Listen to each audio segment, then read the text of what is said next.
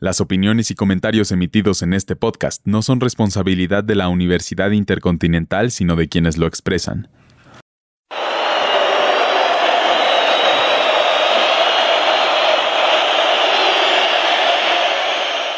Bienvenidos a un capítulo más del podcast Week Streaming. Yo soy Chelito y hoy toca hablar de quizá el evento deportivo más famoso y más visto cada año. Una fecha en la que todos aprovechan para reunirse con amigos, preparar botanas con mucho guacamole y sobre todo para ver el show de medio tiempo. Este evento en donde todos nos volvemos fanáticos del fútbol americano o por lo menos lo intentamos. Así es, hoy hablaremos del Super Bowl. En este partido se enfrentan los campeones de la Conferencia Nacional y de la Conferencia Americana, y siempre se lleva a cabo el primer domingo de febrero.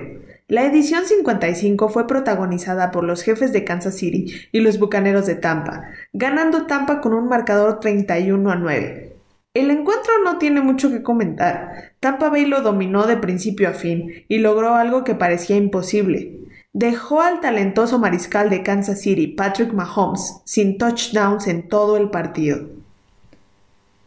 El joven jugador de 25 años estuvo errático en todo el encuentro y no pudo vencer a la férrea defensa de los Bucaneros, que logró capturarlo e interceptarlo en varias oportunidades. Fue una victoria amplia de los Bucaneros. El legendario Tom Brady no hizo más que agigantar su leyenda al terminar el partido con 201 yardas de pase, 3 pases para touchdowns y 0 intercepciones en 29 intentos.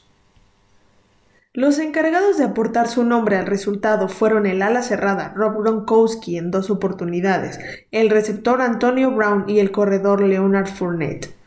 Hubo un par de polémicas, una de ellas protagonizadas por el jugador Wayfield de Tampa, que ya casi ganando el encuentro se burló de un contrincante y provocó que su equipo retrocediera 15 yardas.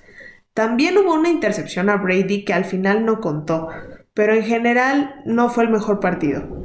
Sin embargo, en este año que inició tan complicado por la pandemia y tan prometedor por la creación de vacunas, el Super Bowl 55 fue histórico en muchos sentidos.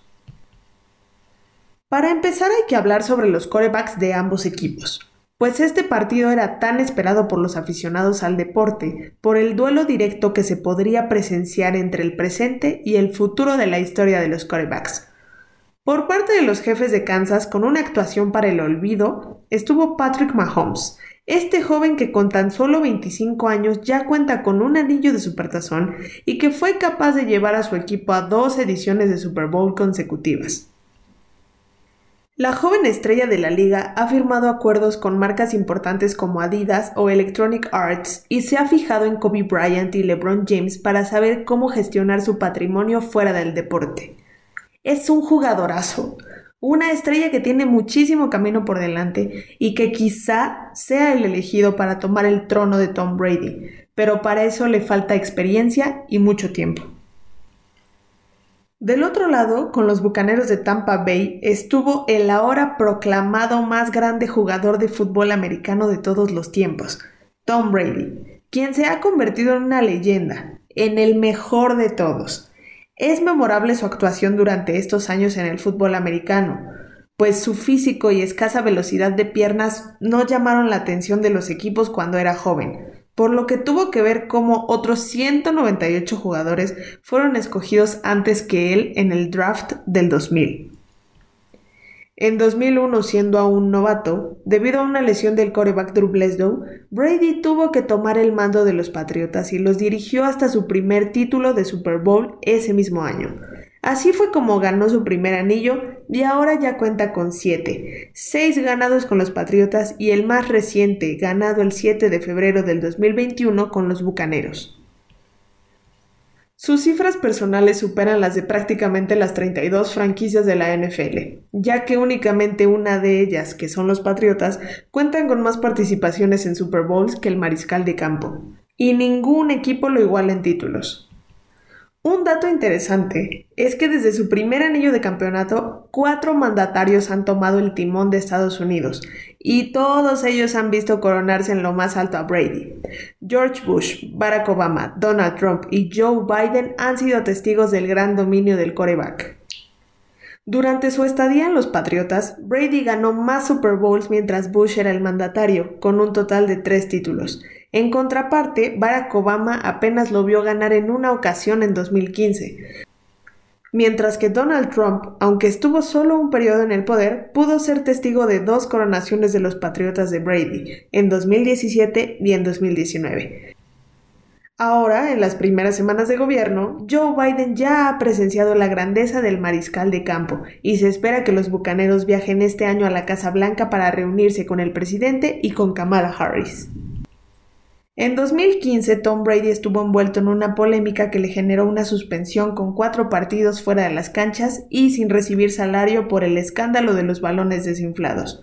Desde entonces ha llegado a cuatro ediciones de Super Bowl, incluida la de este domingo contra los jefes de Kansas City, y ha ganado tres. Con un año más de contrato con los Bucaneros, Brady se resiste a la retirada y no descarta seguir batallando contra sus rivales y contra sus propios límites más allá de los 45 años.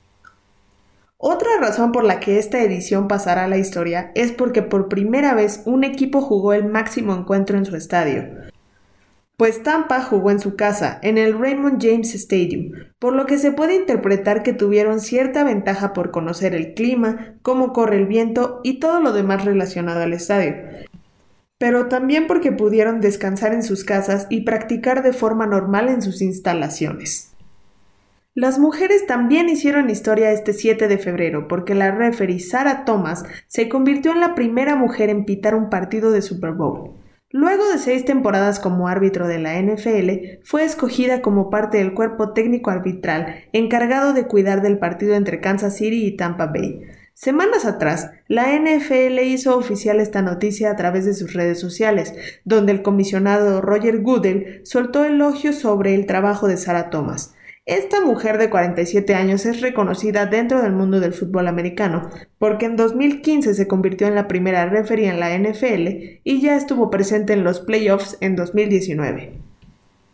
El virus que nos ha afectado a todos se vio presente en el estadio, pues solo 25.000 personas pudieron asistir al juego, y a la entrada se les proporcionó un kit de sanidad, el cual contenía un cubrebocas, gel antibacterial, toallitas desinfectantes y unos tapones para los oídos.